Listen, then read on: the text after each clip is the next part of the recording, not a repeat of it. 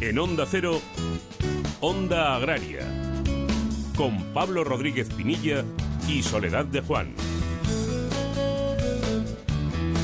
Muy buenos días, bienvenidos a Onda Agraria, donde hasta las 8 de la mañana, como siempre durante este mes de agosto, hablaremos de campo, hablaremos de cultivos, de ganadería, de innovación y en definitiva de todo lo relacionado con el medio rural. Muy buenos días, Soledad. Muy buenos días, Pablo. Muy buenos días a todos los amigos y a todos los oyentes de Onda Agraria. Queda menos ya para tu vendimia, Pablo. Oh, la verdad es que sí, y la verdad es que ya llegadas estas fechas uno está deseando quitárselo de en medio porque cada día en el campo es un riesgo, ¿eh? cualquier tormenta, cualquier problemilla por ahí. La verdad es que nos, queda, nos quedan unos días todavía de de fatiga, pero bueno, la verdad es que es una fiesta el día de la vendimia y esperemos que todo, que todo vaya bien. Soledad, mientras tanto, ¿cuál es la fiesta de Onda Agraria para hoy?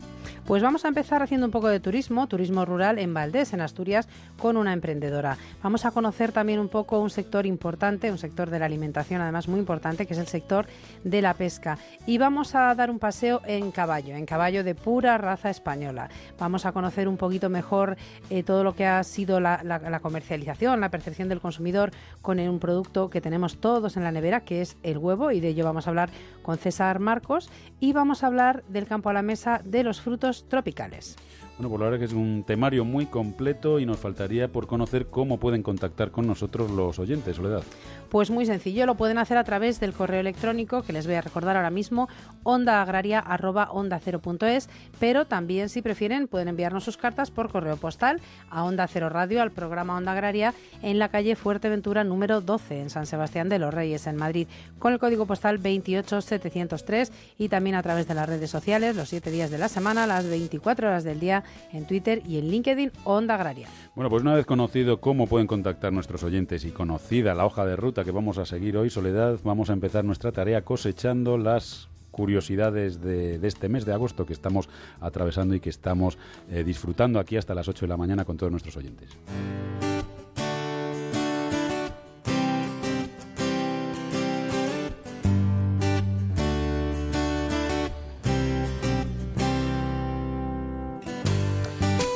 Hablábamos de, mi vendimia, soledad y precisamente de uva y de vino eh, se trata esta curiosidad y es que las bacterias de la uva y del vino al descubierto por su propio ADN. Sí, investigadores del grupo de investigación Biotenol de la Universidad Rovira y Virgili, coordinado por el investigador Albert Mas, han aplicado por primera vez en nuestro país, en España, la secuenciación masiva o de nueva generación de la uva y del vino. Este método revolucionario consiste en extraer y analizar el ADN para detectar qué microorganismos están presentes en el vino, su procedencia, en qué proporción y en un futuro qué papel tienen en el proceso de fermentación.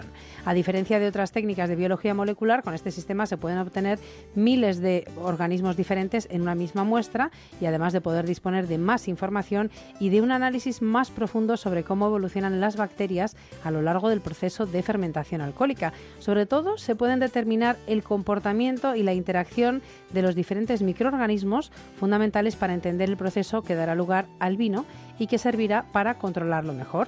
En los últimos años la secuenciación masiva se ha aplicado prácticamente en todos los campos, en todos los campos de la investigación microbiológica, incluidos los alimentos. Y en el ámbito vitivinícola pues no era tan habitual. La verdad que eh, es una curiosidad muy importante y muy importante para controlar el vino, las características técnicas por supuesto, pero también para controlar la legalidad del vino. Sabes que hay denominaciones de origen donde pues hay una serie de variedades eh, admitidas, aceptadas y otras que no lo son. Pues con esta herramienta que analiza ADNs y determina el ADN de cada variedad y de cada vino, lo que tenemos muy claro es que no podemos meter de matute ninguna variedad en un vino que no sea la autorizada en una denominación de origen y que no sea la del viticultor o la que está declarada en esa declaración de cosecha. Así que es una cuestión muy importante conocer la genética de las uvas y de los vinos. Onda Agraria. Onda Cero.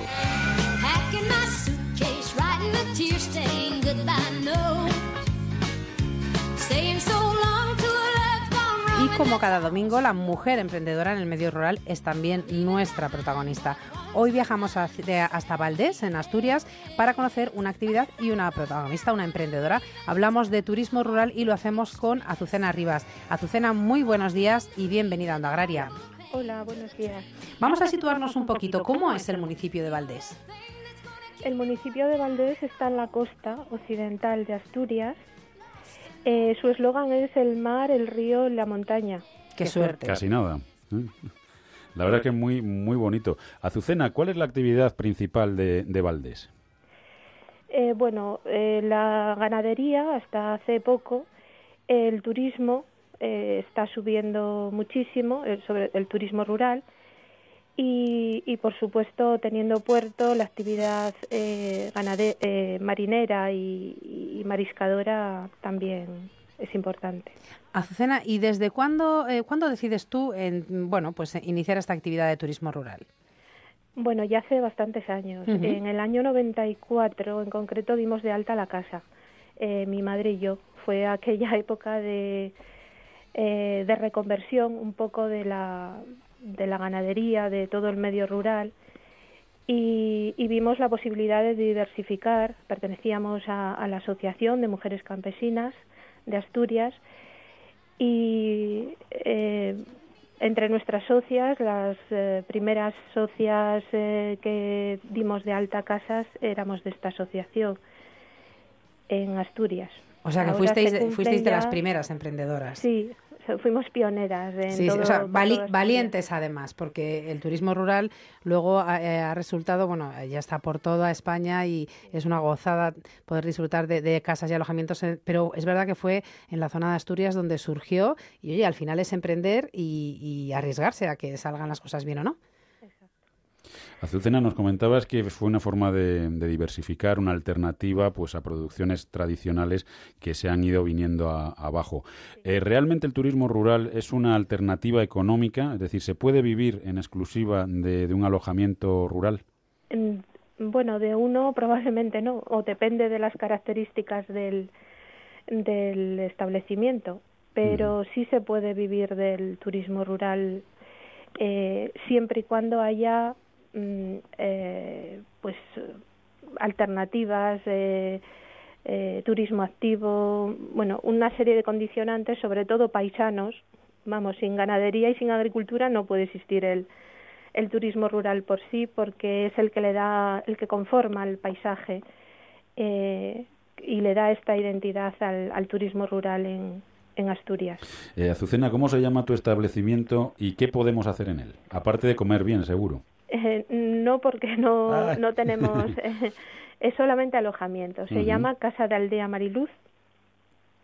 Las casas rurales aquí en Asturias hasta hace poco eh, son casas de aldea sola, solo y es una casa de contratación íntegra. Está en una finca rodeada de jardín, de huerta, está completamente vallada y admitimos mascotas desde, desde siempre, pero eh, lo promocionamos a raíz de esta última crisis.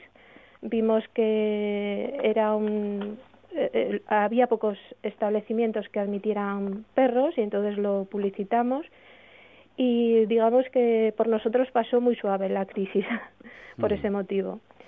Es, un, es una aldea muy pequeña donde está situada la casa, en Mouruso. Apenas somos 12 habitantes es un refugio perfecto para, para el descanso y también está muy bien ubicado, muy cerca, apenas a 900 metros de la carretera nacional, de la autovía y de un montón de, de sendas y de rutas del Camino de Santiago, de la playa, a cinco minutos de la playa y de un montón de, de actividades que, eh, que lo hacen un sitio ideal para, mm. para el descanso. Desde luego, ninguna duda. Pues Azucena, muchísimas gracias por habernos acompañado esta mañana, por haber sido de las primeras mujeres emprendedoras junto a tu madre en lanzarte en esta iniciativa tan bonita que es el turismo rural y bueno, que siga siendo un éxito. Muchas gracias a vosotros por vuestra labor.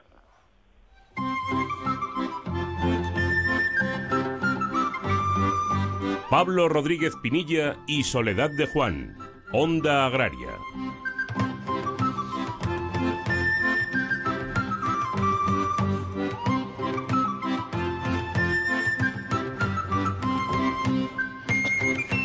Lo decía hace un momentito, eh, Azucena, ¿no? Y es que precisamente sin eh, agricultura, sin ganadería, no hay posibilidad de desarrollo rural, no hay posibilidad de turismo rural. Y la verdad es que eso es, eh, bueno, pues lo que tenemos que hacer, defender precisamente a, nos, a nuestros agricultores y ganaderos buscando un precio justo en origen, un precio justo en destino. ¿Cómo ha estado la semana? ¿Cómo va el, el verano en cuestión de precios? Lo que cobra el productor, lo que paga el consumidor. Soledad. Pues vamos a hacer un repaso a las, bueno, a estas últimas semanas. Vamos a empezar con las carnes. El cordero pascual de primera se ha pagado a 5,45 euros el kilo y en destino final a 10,86 euros el kilo. Por ejemplo, la carne de cerdo. La carne de cerdo de primera se paga al productor a 1,56 euros el kilo y a 5,24 euros el kilo en los destinos finales. Y el kilo de carne de conejo de granja se paga en origen al productor a 2,69 euros el kilo y el consumidor pagará una media de 5,36 euros el kilo. Si vamos a la pescadería, vamos a comprar, por ejemplo, Pablo, pescadilla de kilo y medio. Pues en origen tiene un precio de 3,29 euros el kilo y en los destinos finales de 8,68 euros el kilo. El kilo de sardinas se paga en origen a 1,99 euros el kilo y a 4,91 euros ese mismo kilo en los distintos lineales. Y la bacaladilla se paga en origen a 1,91 euros kilo y a 3,82 euros kilo paga el consumidor. Y como cada semana vamos a mm, comprar tanto hortalizas, verduras, como luego fruta. Por ejemplo, la patata. La patata se ha pagado en el campo a 35 céntimos de euro el kilo y en destino final a 1 euro y 6 céntimos. La cebolla. La cebolla pasa su precio de 30 céntimos de euro el kilo en origen a 1,16 euros el kilo en destino final. Y el pimiento verde se paga al productor a 57 céntimos el kilo y el consumidor pagará una media de 2,12 euros el kilo. Y como siempre terminamos con la fruta, con la manzana golden, por ejemplo, que se ha pagado en origen a 44 céntimos de euro el kilo y en destino final a 1,78 euros el kilo, o el plátano que se pagaba a 31 céntimos de euro el kilo en origen y a 2 euros el kilo en destino final. Por diferencias todavía muy grandes, Soledad, y que tiene que quedar muy claro en estos días de vacaciones y en estos días eh, donde hay muchísimos desplazamientos, pero sobre todo a lo largo de todo el año hay que tener muy en cuenta que si nos gusta hacer turismo rural, tenemos que defender lo que lo mantiene vivo y no es otra cosa más que la agricultura y la ganadería. Por eso hay que defender al productor español, por eso hay que buscar producto español y por eso hay que luchar porque ganen un precio digno, ni mucho ni poco, el precio digno y justo que haga rentables esas explotaciones. Onda Agraria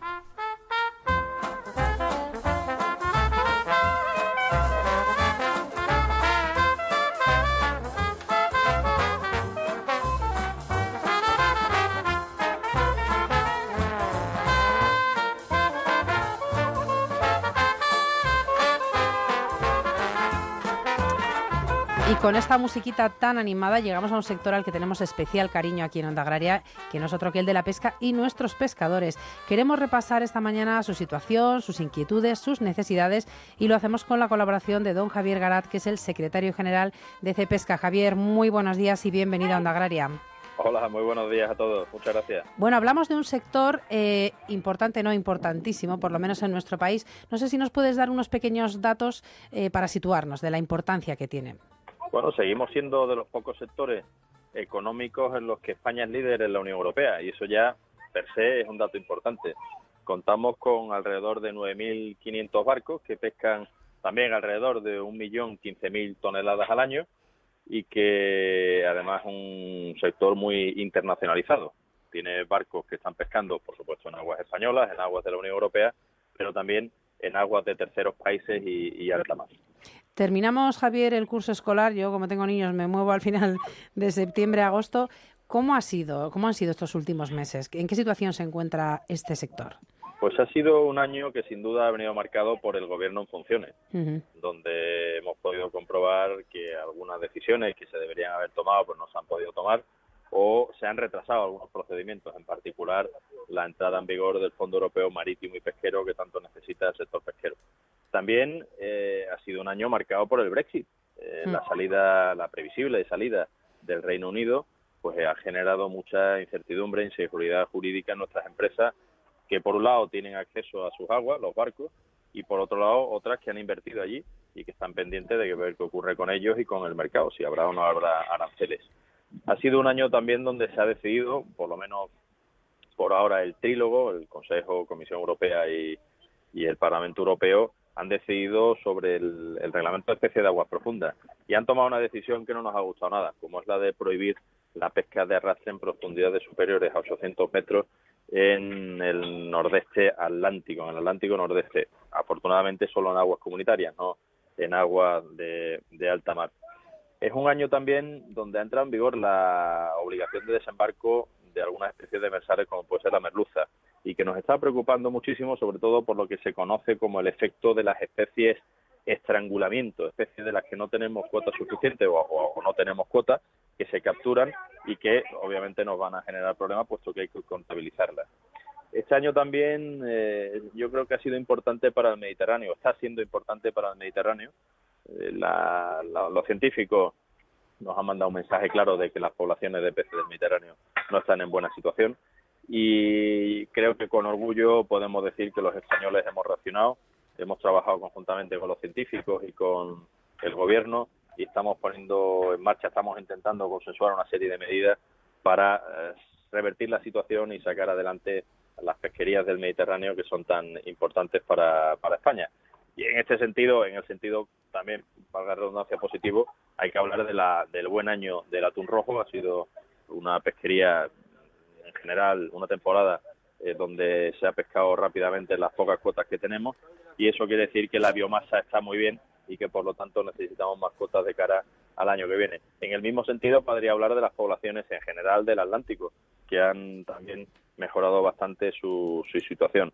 Es un año en el que la bajura ha protestado bastante por la escasez de cuotas, es algo que venimos sufriendo desde que entramos en 1986 en la Unión Europea y es algo en lo que se habrá que seguir trabajando. Pero también es un año de, algunas noticias positivas relacionadas con la sostenibilidad, por ejemplo, los atuneros. Se ha presentado eh, la certificación de AENOR de atún de pesca responsable. Se ha presentado también el programa de mejora de pesquería de OPAGAC con WWF. Hemos colaborado, hemos seguido colaborando con BirdLife International para ver cómo reducimos la captura accidental de aves marinas. Hemos también firmado un acuerdo histórico como es el de prevención de riesgos laborales con los sindicatos, algo que también no, de lo cual nos sentimos muy orgullosos, puesto que pretendemos reducir la siniestralidad en el sector pesquero. Y por último, eh, también hemos contribuido desde CEPESCA a que se cree la Asociación de Mujeres AMUPESCA, de Mujeres de la Pesca, que ya va navegando por los mares ella sola, pero que mm, desde el principio recibió la, colaboración de Cepesca y el impulso de Cepesca para su creación. Eh, Javier, no sé si estarás ahora de vacaciones, pero desde luego serían merecidas vacaciones, porque ha sido unos meses de mucho trabajo. Han sido meses de muchísimo trabajo. Por supuesto, estoy de vacaciones. Estoy en mi querida Sanlúcar de Barrameda. ¡Qué envidia! el, mejor, Sitio, del mundo donde estar. Y disfrutando también del pescado y de los langostinos, de las acedías, de la buena manzanilla y, pronto de la, del segundo ciclo de carreras de caballo, que, es algo espectacular en San Lucas de Barrameda. Pero bien, como, como, como decía, ha sido un año de muchísimo trabajo. Obviamente esto es solo un resumen, ha habido mil cosas más que podríamos estar hablando durante un montón de tiempo, pero la pesca es así, es un mundo apasionante que tiene muchas cosas alrededor, mucha diversidad y donde desde luego uno no se aburre. Javier, hablabas también de sostenibilidad y te voy a hacer una pregunta cuya respuesta yo sé, pero que me gustaría que aclararas. ¿Está reñida la pesca con el cuidado de nuestros mares y de nuestros océanos? Pues yo creo que no está, no solo no está reñida, sino todo lo contrario. La pesca debe ser y es, desde luego, nuestros pescadores son, se les llama en, algunos sitios los custodios del mar. Ese concepto yo creo que lo deberíamos ir introduciendo. Eh, la gente responsable del sector pesquero responsable, obviamente no todo el mundo lo es, pero afortunadamente muchos sí, son los primeros interesados en cuidar, en cuidar los mares, en que eh, las poblaciones que estén mal pues se puedan recuperar y, gestionar bien, puesto que nuestro futuro depende de ellos. Y además son unos pescadores que al final están trayendo mucho alimento eh, saludable, como son como es el pescado, el marisco, proteínas saludables a nuestros consumidores que tanta falta hacen y, lo, y tenemos que mirarlo con esa con esa mentalidad, con la de suministradores de proteínas saludables, que obviamente intentamos eh, extraer del mar todo lo que nos ofrece, pero de forma responsable y sostenible. Y bueno, prueba de ello es que muchas de las poblaciones, gracias a todos los esfuerzos que se están haciendo, se están recuperando, otras están en, en camino de, están ya recuperadas, otras en camino de recuperación y estamos dispuestos a colaborar con los científicos, con los gobiernos y con algunas ONG para seguir en este camino. Eh, sí, Javier, el sector agroalimentario, el sector de la pesca, por supuesto, eh, tienen un gran reto eh, alimentario de aquí a unos no muchos años, ¿no? que es seguir alimentando a toda la población y una población que cada vez crece más. Em, ¿Qué expectativas tiene el sector de la pesca ante este, ante este reto? Bueno, nosotros vemos por un lado que gracias a la mejor gestión de los océanos que se está haciendo en el mundo, obviamente nosotros nos centramos mucho en, en España y en la Unión Europea, pero yo creo que hay que hablar en general del mundo, a través de la gestión de las organizaciones regionales de pesca y de cada vez más compromiso de, los gobiernos en, intentar gestionar bien las cosas, las pesquerías. Eh, yo creo que en los próximos años habrá una tendencia a incrementar la producción de, pescado salvaje. Pero también es evidente que va a haber un incremento, como ya se ha producido considerablemente en los últimos años, de la acuicultura.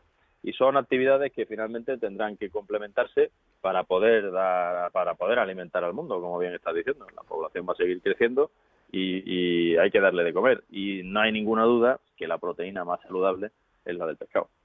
Javier, desde luego un, gran reto, un gran reto además hacerlo de, la manera más sostenible posible. Eh, espero que descanses eh, porque vais a tener mucho trabajo también el año que viene. Te quería si no descansa donde está y comiendo lo que va a comer es, para, tirarle de las orejas. no, te iba a preguntar lo último por los pescadores. Con bueno, muchos frentes abiertos como en todos los sectores, pero bueno, ¿cómo, cómo se encuentran de ánimo nuestros pescadores? Pues hay de todo. Hay algunos que están desesperados porque ven que no tienen cuota suficiente, que se les controla una barbaridad, que, a veces parece que la presunción de inocencia no existe y, están algunos bastante quemados. En cambio hay otros que, que están bien, que están siendo rentables en su actividad, que siguen generando riqueza, empleo y que ven que con la mejora de las poblaciones pues tienen un futuro mejor. Bueno, pues un abrazo para todos ellos, también para ti Javier y hasta otro día. Muchísimas gracias, hasta otro día y no dudéis en venir por Sanlúcar que vais a disfrutar un montón. Desde luego. Un, un saludo. Un abrazo, adiós.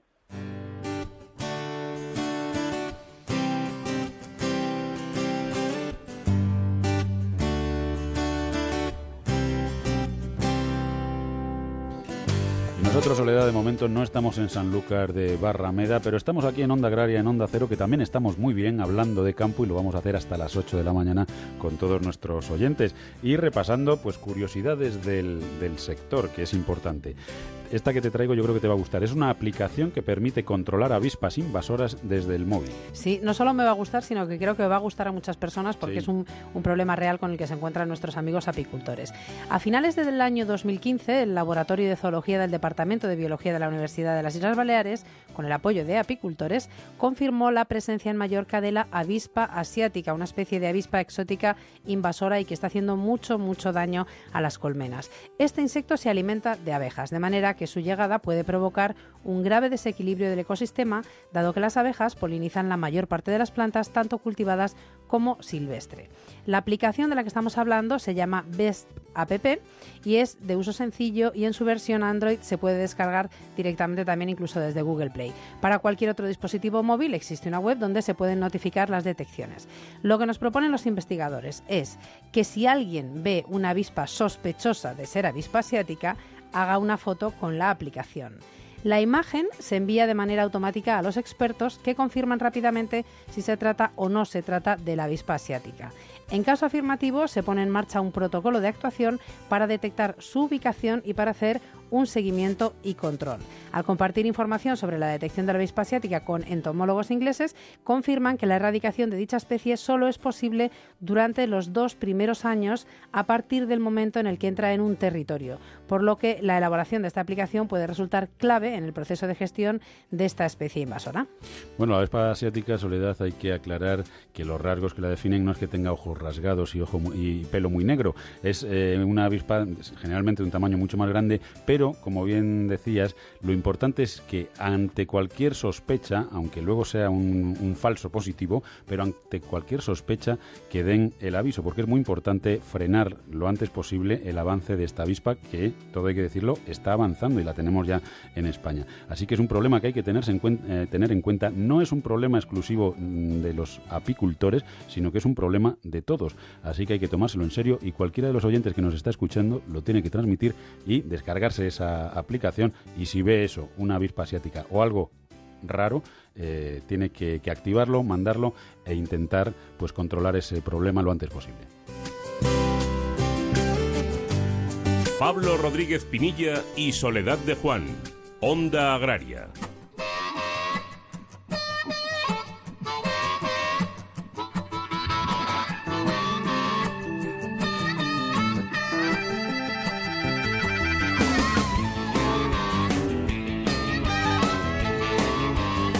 Llegamos ahora a un mundo maravilloso, al mundo del caballo, y lo hacemos además por la puerta grande, porque vamos a hablar, vamos a charlar con don Juan Tirado, que es el presidente de ANCE, que es la Asociación de Criadores de Caballos de Pura Raza Española. Don Juan, muy buenos días y bienvenido a Onda Agraria.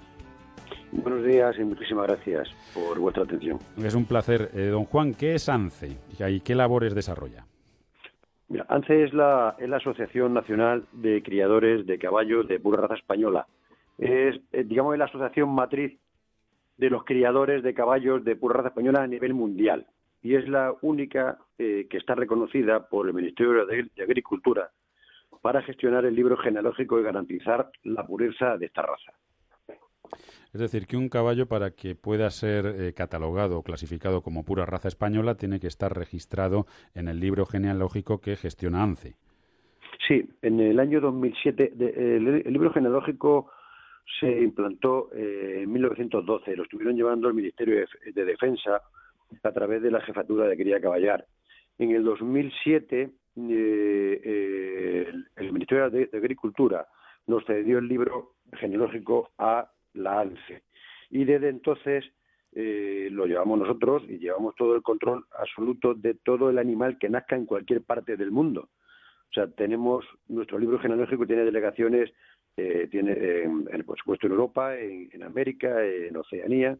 Estamos en sesenta y tantos países y cualquier animal que nazca en el mundo eh, tiene que ser reconocido, hecho el hemotipo, el ADN, absolutamente todo, las valoraciones como actitud de reproductores, todo pues, toda la gestión que se, haya, haga sobre un animal y control depende del libro genealógico que, que lleva Lance y que la sede está en Sevilla. ¿Y cuáles son las características morfológicas que definen a un caballo como pura raza español? Eh, lógicamente habrá muchísimos parámetros y muchísimas cuestiones, pero en líneas generales, ¿qué es lo que define a un pura raza español? Pues yo creo que es mm, el equilibrio que lleva, el que tiene. Mm, el caballo es una de las razas, el caballo español es una de las razas mm, más valoradas del mundo. Eh, es, como una balanza. Eh, es el mejor, el, mejor caballo es aquel que vale para todo. Eh, tiene una belleza y una, y una templanza bueno, de, un respeto tremendo y mantenemos una sangre limpia, sin cruces y con una calidad genética que pasa de generación en generación. Una de sus virtudes más valoradas es su versatilidad. Eh, tiene un equilibrio psíquico, tiene, una, tiene armonía de formas, tiene una voluntad de trabajo, tiene corazón, es valiente, inteligencia y se pone al servicio mm, para alcanzar límites mm, inimaginables. El caballo tiene, una belleza natural a la que además se le añade, bueno, pues, pues es muy celoso a la hora de admitir influencias externas eh, con, eh, conserva la tradición de la, de la seña de identidad de nuestra cultura.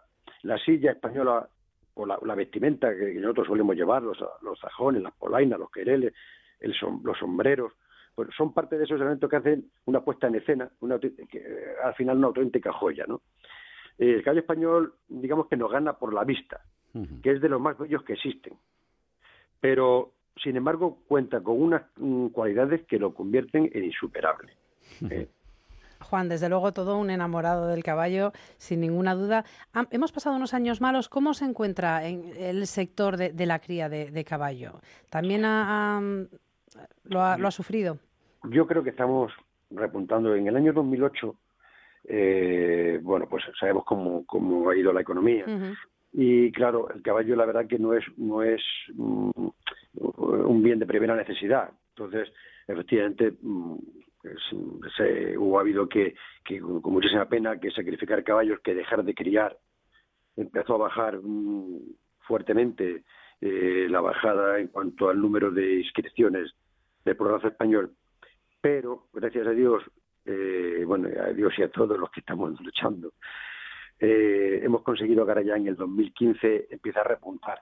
Ya en el 2015 ha habido 11.000 inscripciones, se han dado de alta 2.500 mm, códigos ganaderos nuevos, es decir, que han empezado 2.500 ganaderías en todo el mundo a criar eh, caballos españoles. Mm, yo creo que, mm, bueno, hay, hay una serie de, números que sí puedo dar muy rápidos, que es que este, aproximadamente la caballa mundial eh, debe andar en estos momentos sobre unos 220.000 caballos, pura raza española hablo, ¿eh? que pueda, está, estamos por encima de las 30.000 ganaderías a nivel mundial. Y, que en España mm, estamos hablando que aproximadamente, mm, eh, o sea, dentro de la asociación ANCE están inscritos directamente como socios de ANCE más de mil ganaderos y más de eh, 41 asociaciones de ganaderos de todo el mundo, aproximadamente. Nos decías, Juan, que desde ANCE lleváis el registro de los animales eh, que van naciendo en todo el mundo. ¿Dónde son, en qué país del mundo fuera del nuestro son muy solicitados los caballos de, pura raza española? Mira, yo creo que México, yo creo que es el primer país, Estados Unidos, eh, Europa como Europa, o sea, hay países que destacan más que otros, pero en Europa yo creo que sería quizá el tercero. Luego está países quizá un poco más pobres, pero que también tienen mucha afición por el caballo. Eh, Costa Rica, eh, Nicaragua, eh, fíjate qué país, pues, pues ahí hay un montón de caballos españoles y de ganaderos. Pero vamos, yo creo que mm, luego se están incorporando, este año por ejemplo han entrado países nuevos como Bahrein, Estonia, Lituania, Jordania, Brasil. Estamos entrando con bastante fuerza en China, en Rusia. Pero principalmente yo creo que, que Estados Unidos y México son los dos países principales claro, a muy larga distancia de España, por supuesto. Eh, Juan, yo tengo un, un, amigo que, bueno, pues es criador de pura raza española, de la Yeguada Olivares, que está en Alcázar de San Juan. Y él está, lleva unos años ya trabajando mucho en lo que es la investigación genética de las capas de los caballos. Porque él, eh, bueno, como criador va buscando un poco lo que quiere el comprador. Y eh, la tendencia, por lo que nos dice, es a buscar capas, pues a lo mejor que no son tan comunes como pueda ser la, el tordo o el, o el marrón. Yo no soy ningún especialista y a lo mejor el marrón tiene un nombre claro, ¿no? Castaño. Castaño. Entonces, él les busca pues eh, perlas, busca isabelos, eh, de, ese tipo. En el pura raza española, eh, ¿existe alguna capa dominante que sea la clásica, que sea la que, digamos, bueno, pues la que mm, determina realmente un prototipo, lo que es un, un pura raza español? Desde luego el tordo y el castaño. cada uno es libre de criar este, bueno, tu amigo me debe conocer perfectamente, y ahora mismo no caigo quién es. Eh, bueno, está bien, o sea, cuando uno es singular, cuando hace cosas que otros no hacen, si lo hacen bien, pues, pues, bueno, pues tiene algo ganado. Pero realmente desde ANCE no nos fijamos en las capas, hmm. nos estamos fijando en los caballos, en su pureza, que es muy importante también, y también las capas, en eso habría mucho que hablar, en su pureza, en su versatilidad, en criar buenos caballos, Mm, yo, si hablase no como presidente, sino como ganadero al uso, eh, en mi casa no se miran las capas, se miran los buenos caballos. Eh, desde luego, el tordo y el castaño son las capas por excelencia. También parte hay parte de negro, que también, eh, pero eso son modas, ¿sabes? Y, y, las modas se pasan. El caballo tordo es el caballo de toda la vida y el caballo castaño es el caballo de toda la vida y lo que durará siempre. Y yo creo que los ganaderos de toda la vida y estamos siempre con, las capas de siempre, porque, bueno, hay otras capas que, que, tienen sus, sus pegas en cuanto a, al 100% de pureza. Y no estoy diciendo con esto que nada en contra de lo que está creando tu amigo. ¿eh? Queda, queda, queda, entendido, Juan, no hay, no hay problema. Y ya, por último, una pregunta que me lleva persiguiendo muchísimo tiempo. ¿El caballo que sacaba Curro Jiménez en, en la serie era un pura raza español? pues de, verdad que no lo sé. Aquel caballazo negro precioso que, tenía. No, de verdad que no lo sé. ¿eh? Me, disculparme, desde luego el aspecto es de caballo español. ¿eh? Pero, claro, hay caballos. Mm, piensa que en, España estamos hablando de unos 700.000 y pico caballos que hay aproximadamente, los cuales hay, no sé, pues el 20%, 15, o entre 15 y 20% aproximadamente deben ser caballos españoles. Lo demás son muchísima influencia del caballo español porque son cruces de caballo español. Pero, pero puede ser, puede ser que sea un caballo español. Desde luego yo lo recuerdo con, con algunos defectos, ¿sabes? Aunque no, a mí no me gusta hablar de defectos de los caballos, pero pero si ves un entendido que ese caballo campaneaba mucho, movía mucho los, las manos hacia los lados, que es precioso, pero no son caballos muy, muy, muy funcionales. Bueno, esa es la diferencia entre ser un auténtico experto como es don Juan y un, y un simplemente amante por lo estético de los caballos como, como soy yo. Don Juan, muchísimas gracias por habernos acompañado, por, por velar por esa pureza del pura raza español, que yo creo que es muy importante. Y, hasta otro día en el que seguiremos hablando de, este maravilloso caballo, de este caballo. Por supuesto, yo encantado y además de, invitaros a todos a que visitéis SICAP 2016, que es el segundo campeonato del mundo, que es, el año pasado fue el primero que será del 15 al 20 de noviembre este año en Sevilla, ¿eh? pues sabiendo que es el tercer evento de Sevilla después de Semana Santa y Feria. Pues allí estaremos con total seguridad. Don Juan, muchísimas gracias. Muy bien, un abrazo para todos y muchísimas gracias a vosotros.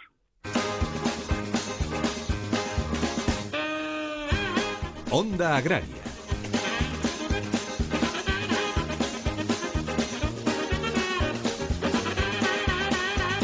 con esta música tan animada, tenemos músicas muy animadas esta mañana, llega el momento de hablar un poco de todo, pero siempre con los pies en el suelo, con las botas puestas, porque estamos hablando de nuestro sector y lo hacemos con César Marcos, que sigue recorriendo kilómetros. ¿Qué, botas, ¿qué botas usará César? Ahora le voy a preguntar, esa la primera. déjame, déjame presentar a César y ahora vamos. César, muy buenos días. Buenos días, Soledad. Buenos días, Pablo. buenos días a nuestros oyentes. En caballo no he ido. Eso quiero decir. Me encantaría, pero no he ido.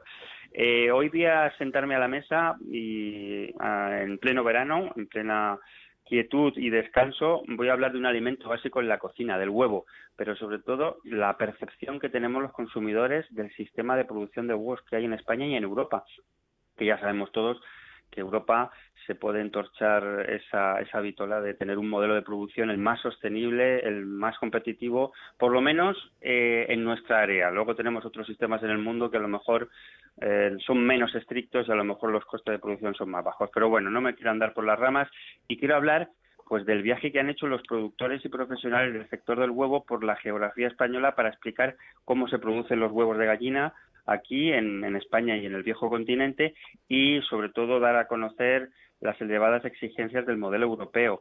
Eh, este viaje tiene un porqué. Dos años atrás me remito.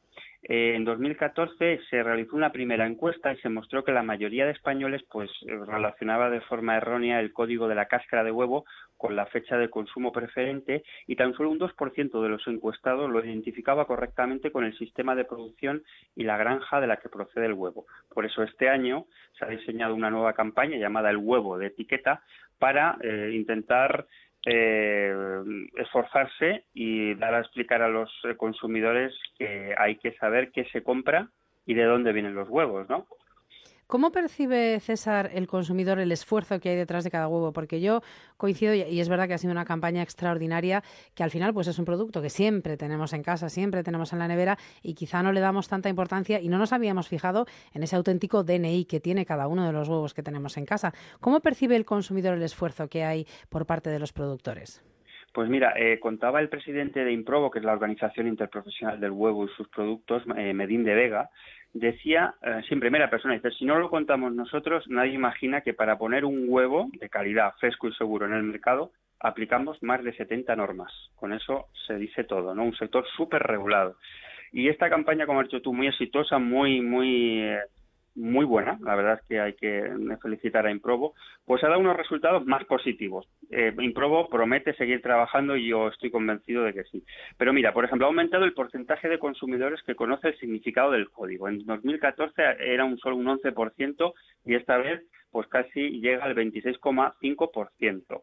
Si bien el número de personas que lo interpreta correctamente solo ha crecido un poquito, del 2% al 3,4%. Pero bueno, en 2014 mm, recordaba eh, Medín de Vega que un 70% de los encuestados relacionaba el código con el sistema de producción o la granja de origen. Ya lo contaré ahora un poquito más tarde, sin jaula o con jaula y hoy ese porcentaje ha aumentado hasta un 76%, incluso en algunas eh, comunidades autónomas como Navarra, País Vasco, Asturias, Galicia, Murcia, Comunidad Valenciana y Canarias, ese conocimiento está por delante, con más del 80%. Eh, por otra parte, el 40% de los españoles, reflejaba esta última encuesta, ya sabe que existen normas que garantizan la sostenibilidad de la producción de huevos. En 2014 solo el 30%, ahora son el 40%. Yo creo que el trabajo de Improbo hay que reconocerlo y van a seguir ahí en la brecha. Eh, César, lo que está claro es que, mm, bueno, yo he estado en alguna ocasión en, alguna, eh, iba a decir fábrica de huevos, bueno, una clasificadora de huevos y producción de, huevos. La verdad es que es espectacular cómo funcionan. Hay que ver cómo van entrando los huevos en esas clasificadoras y cómo van pasando por tamaños, por cómo se limpian, cómo se ven las impurezas. O sea, es, es espectacular. Y eso lo que marca es un poco el grado de profesionalidad y de competitividad que tiene un, un sector. Eh, ¿Qué nivel de importancia ha conseguido el sector de la avicultura de puesta en lo que es el sector cárnico, en lo que es el sector ganadero eh, y lo que es el sector ganadero en general español? Pues mira, es muy alto. ¿eh? Mira, sobre todo se prevé eh, una mayor producción de huevos en el contexto europeo, ¿eh? tanto en el año pasado como en este, ¿no? Eh, tanto sobre el 2,5%. Y España, los avicultores españoles, los avicultores de puesta, son culpables y responsables de ese ascenso. Hay un incremento de producción entre el 7% en 2015 y para este año se calcula que un 10%. Mira, en, en, tengo datos de 2014. En Europa, en la Unión Europea, estaban censadas unas casi 17.000 granjas de ponedores autorizadas para la producción de huevos de consumo.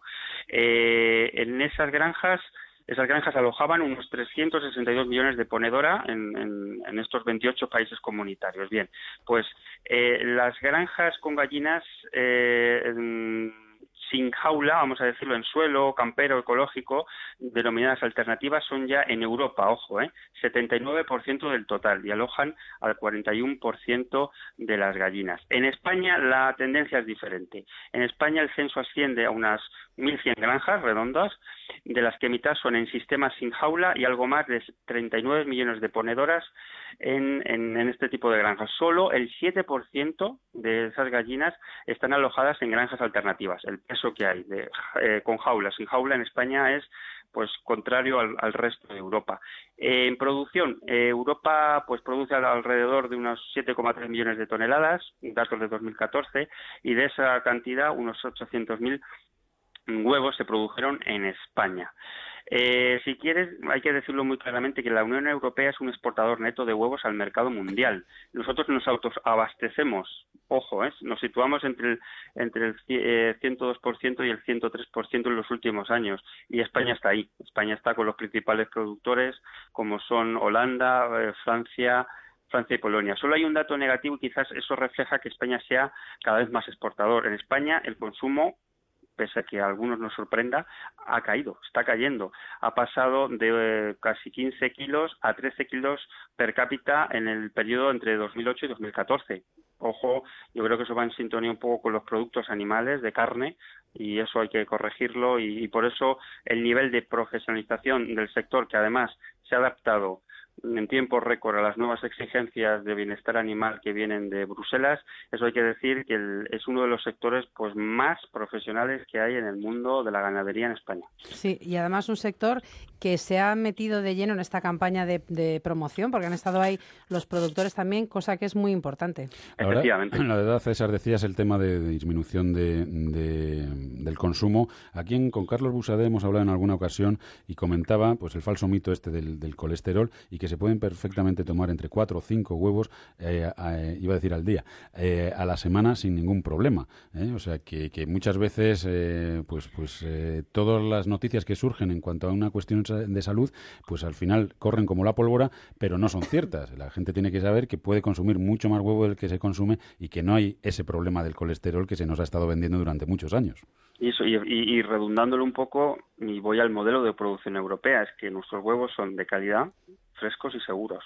Por esa cantidad de normas, unas 70 que decía, que se aplican, y porque nuestros eh, avicultores de puesta pues son de los primeros de Europa. Entonces, yo creo que eh, solo hace falta, como siempre hemos dicho, que la sociedad, que el consumidor conozca lo que se está haciendo en el campo, que es producir alimentos seguros y de calidad. Bueno, y para ello esta campaña ha sido muy, muy importante y me vas a permitir, César, que mandemos un saludo a Mar, a Rocío, a Clara y a Moreno, que seguro que les conoces. César, hasta otro día. Hasta otro día y que disfruten de este verano. Un abrazo. Un abrazo a todos nuestros clientes.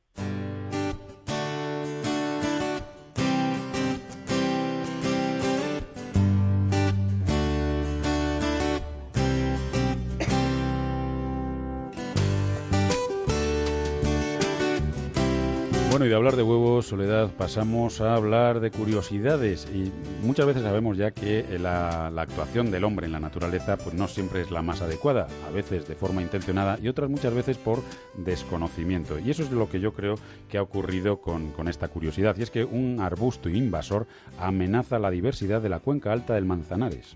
Pues sí, antes de que la cuenca alta del Manzanares, que está en la Comunidad de Madrid, fuera declarada parque regional, se plantaron alrededor de 10.000 ejemplares de un arbusto, el Spartium junceum, en los arcenes de la autopista A6, la carretera de La Coruña, que rodea el extremo suroccidental del parque. También se utilizó la planta para repoblar una finca colindante de la que se había obtenido tierra para construir una vía de servicio. Pues casi 40 años después, su crecimiento preocupa a los científicos al tratarse de una especie invasora que en otras zonas de la península ibérica pone en peligro a la vegetación autóctona.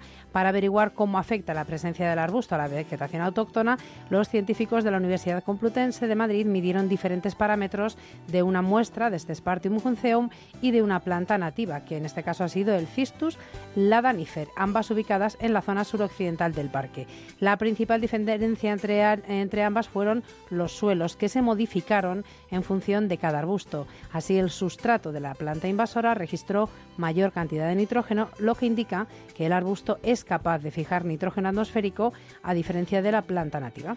Cistus ladanifer, que para los que no estén como muy familiarizados con esa, nomenclatura, es la jara de toda la vida. ¿eh? Por cierto, una floración preciosa, se habla mucho de la floración de almendros, la floración de cerezos, pero la floración de la jara es una auténtica preciosidad y habría que empezar a explotarla desde el punto de vista turístico y de desarrollo rural, que yo creo que hay muchas zonas de España que le podrían sacar mucho provecho. Bueno, importante, Soledad, por supuesto, defender las especies autóctonas y también importante tener en cuenta que muchas de estas cuestiones se hicieron por desconocimiento y sin mala intención. La normativa avanza, el, eh, bueno, pues la ciencia evoluciona y se van conociendo riesgos que en su día no se, no se conocían. Y esa es pues la consecuencia. Lo importante es poco a poco ir poniendo remedio y defender las especies autóctonas de cada zona.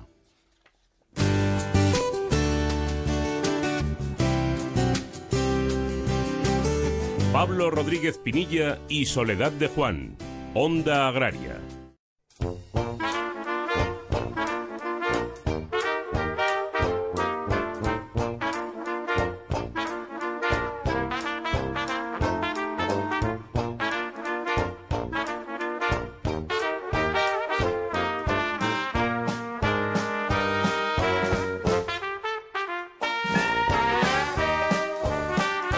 Si ayer solo repasábamos con Javier Monforte las frutas de temporada, hoy traemos a nuestra mesa los frutos tropicales que nos los va a presentar mejor don José Luis, eh, don José Linares, perdón, don José Linares Pérez, presidente de la Asociación Española de Frutos Tropicales. Don José, muy buenos días, bienvenido a Onda Agraria. Buenos días. Don José, eh, ¿qué productos engloba eh, el fruto tropical? Bueno, son infinitos, pero vamos, ciñándonos a, a lo que engloba aquí en la península ibérica, pues aquí tenemos el aguacate de forma principal, eh, con unas 10.000 hectáreas de plantaciones, del mango con unas 4.500 hectáreas y el chirimoyo principalmente. Después hay otra, otras eh, muchísimas, pero que no es a nivel de producción. ¿Y cuáles son las zonas de, producción principales en, en, España? ¿Cuáles son, perdón? Las zonas de producción. Las zonas de producción principalmente en Málaga, es la principal eh, provincia donde se produce bueno, en cuanto al aguacate, posiblemente 70%, 75%, y la costa tropical de Granada, el resto. Eh, allí después hay pequeñas parcelas por el resto de las provincias que dan al Mediterráneo, pero principalmente las producciones están en Málaga, principalmente en la zona de la Sarquía y en la costa tropical de Granada. Eh, José, y una pregunta, ¿cuál es el destino de estos frutos tropicales? ¿Los consumimos aquí en nuestro país o salen al extranjero? Sí, se consume en, nuestro país, pero en muy poca cantidad. Es decir, que casi todo, eh, digamos el 80%, va a la exportación a toda Europa y algunos países más, pero principalmente a Europa. De la exportación a Europa, pues posiblemente el 95% de lo que se exporta, ¿no? Eh, prácticamente todo. Es decir, el 80% más o menos va a la exportación y el resto se consume aquí en la península pero porque nos falta eh, conocimiento de, esto, de estos frutos o bueno simplemente porque hay tal demanda fuera que, el mercado se mueve pues, Son las dos cosas. Claro. Las dos cosas. Efectivamente, aquí hay que hacer, estamos haciendo campañas, se siguen haciendo campañas de concienciación para que conozcan estos frutos que son magníficos y que tenemos una calidad excepcional pero en Europa lo tienen descubierto de antes que nosotros y lógicamente el tirón es mayor para Europa, ¿no? El aguacate y el mango, pues eh, tenemos un mercado abierto absolutamente a, a toda nuestra producción. Eh, don José, para todos los oyentes que, que se animen, eh, pues cuando vayan a hacer la, la compra a, a, lanzarse por frutos tropicales, ¿qué propiedades nutricionales así básicas les podemos decir que tienen? Bueno, eh, la, bueno, esto me pilla un poco en, en offline porque eso lógicamente tiene muchas cosas y no puedo, ahora mismo no las tengo, no las tengo aquí delante para poder decirlas. Pero vamos, las propiedades son magníficas. Por ejemplo, el aguacate, una de las cosas que tiene que puede ser un sustituto para la persona que, por ejemplo, que no pueda o no quiera comer carne, sustituye perfectamente la proteína de la carne, ¿no? eh, por ejemplo, el aguacate tiene que la grasa que tiene es es omega 3, es una grasa monoinsaturada muy buena para el colesterol y para la salud y muy energética. El, eh, eso es porque el aguacate es un fruto, digamos que una fruta, una fruta es el mango y es el chirimoyo y el aguacate es un fruto que se consume en ensalada, se consume en plato, acompañando a carne, acompañando a pescado, miles y miles de, formas de comérselo, está, está exquisito. Cada día hay más demanda. Cada vez más demanda.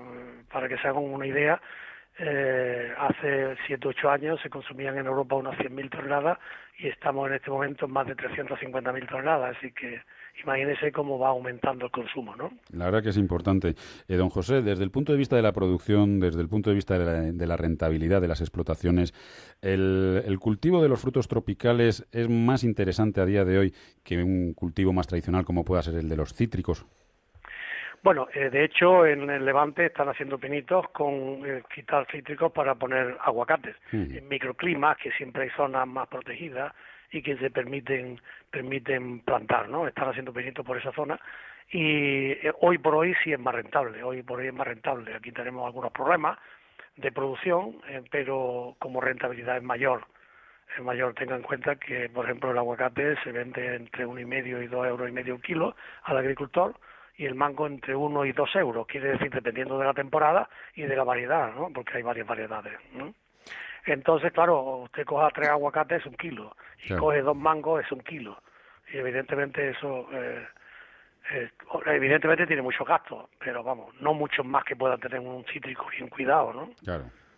José, vamos a animar a, todos nuestros oyentes a aquellos que no los hayan probado a disfrutar de estos frutos tropicales, pero ¿dónde podemos obtener más información para conocerlos y los productos y todas las actividades que desarrolláis en la asociación?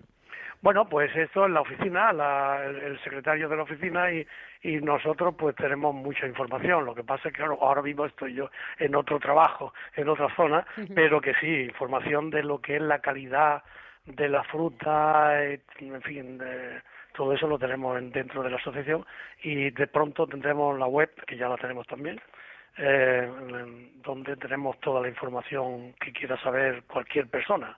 Eh, platos, eh, cualidades gustativas, eh, vitaminas que tienen, en fin, una, una, la verdad es que se está poniendo de moda el tema del agua, del mango y del aguacate y del chirimoyo. El chirimoyo ya lleva aquí en la península muchísimos años. De hecho, somos los principales productores del mundo hmm. en cuanto a chirimoyo. El chirimoyo tiene un problemilla, que, que es el problema que soporta mal el transporte porque madura, tiene muy poca piel y madura muy rápido. Una vez que lo coja del árbol, madura muy rápido. El mango es intermedio, quiere decir que te aguanta unos días, ¿eh? pero de todas formas estamos muy cerca de los mercados. Nosotros lo cogemos el fruto en su momento en su momento oportuno con su grado feliz correspondiente y llega al mercado magníficamente y de hecho rifan nuestros productos en relación a lo que viene de fuera. Y en el aguacate pasa algo parecido. El aguacate sí soporta bastante bien la post cosecha y además el aguacate tiene la mejor, mayor ventaja de todas que puede estar en el árbol listo para, para recolectar porque está maduro eh, solamente faltan los días necesarios para que madure fuera del árbol, pero en el árbol puede estar cinco meses y se puede coger perfectamente en diciembre y se puede coger el mismo cosecha en abril o mayo y, y todos están buenos, ¿no? La verdad que, el mejor frigorífico que tiene un aguacate es el árbol. eso está, eso está claro, don José. La verdad es que una alternativa muy interesante, ya no solamente para el campo, sino también para nuestras mesas. Así que hay que aprovecharlo. Don José, muchísimas gracias por habernos atendido esta mañana y hasta otra ocasión. Vale, pues muchísimas gracias. Venga a vuestra disposición.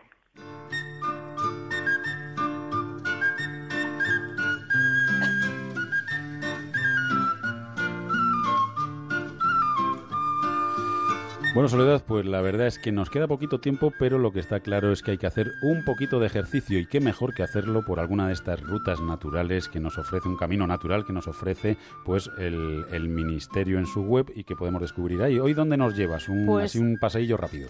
Pues hoy viajamos hacia la preciosa Extremadura, la provincia de Cáceres, y vamos a recorrer el camino de Las Vegas del Guadiana a La Jara, entre valles encajados y agrestes montañas. La comarca de las Villuercas toma su nombre de la sierra que la rodea, entre los valles del Tajo y del Guadiana, y esta comarca es especialmente famosa por su singularidad geológica que genera otras particularidades, tanto hidrológicas como botánicas. Saldremos de Logrosan y llegaremos a las minas de Santa Quiteria.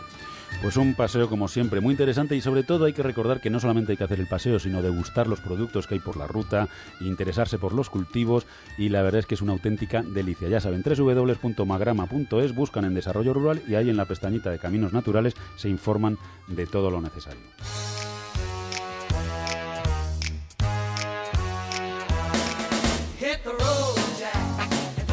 Bueno, y a nosotros, mientras tanto, Soledad, se nos acabó el tiempo. Recordar que durante el mes de agosto, Onda Agraria se emite de 7 a 8 de la mañana, los sábados y los domingos, aquí en Onda Cero, en la mejor emisora de todas, y que ya a partir de septiembre empezaremos a emitir en nuestro horario habitual de 6 a 7 de la mañana, sobre todo para hablar de una cosa, de campo. Jorge Zamorano estuvo en el control técnico a los mandos de la cosechadora. Soledad, muy buena música. Por supuesto, muy buena música con la que desearles a todos una feliz semana. Hasta el sábado de la semana que viene. Pues hasta el sábado, Soledad, ya saben que Onda Agraria es el programa para los que trabajan en el campo y para los que les gustaría hacerlo. No olviden que vayan donde vayan, díganlo. Yo escucho Onda Agraria. Que disfruten del domingo, que no se les haga muy larga la semana y les esperamos el próximo fin de semana de 7 a 8. Hasta el sábado.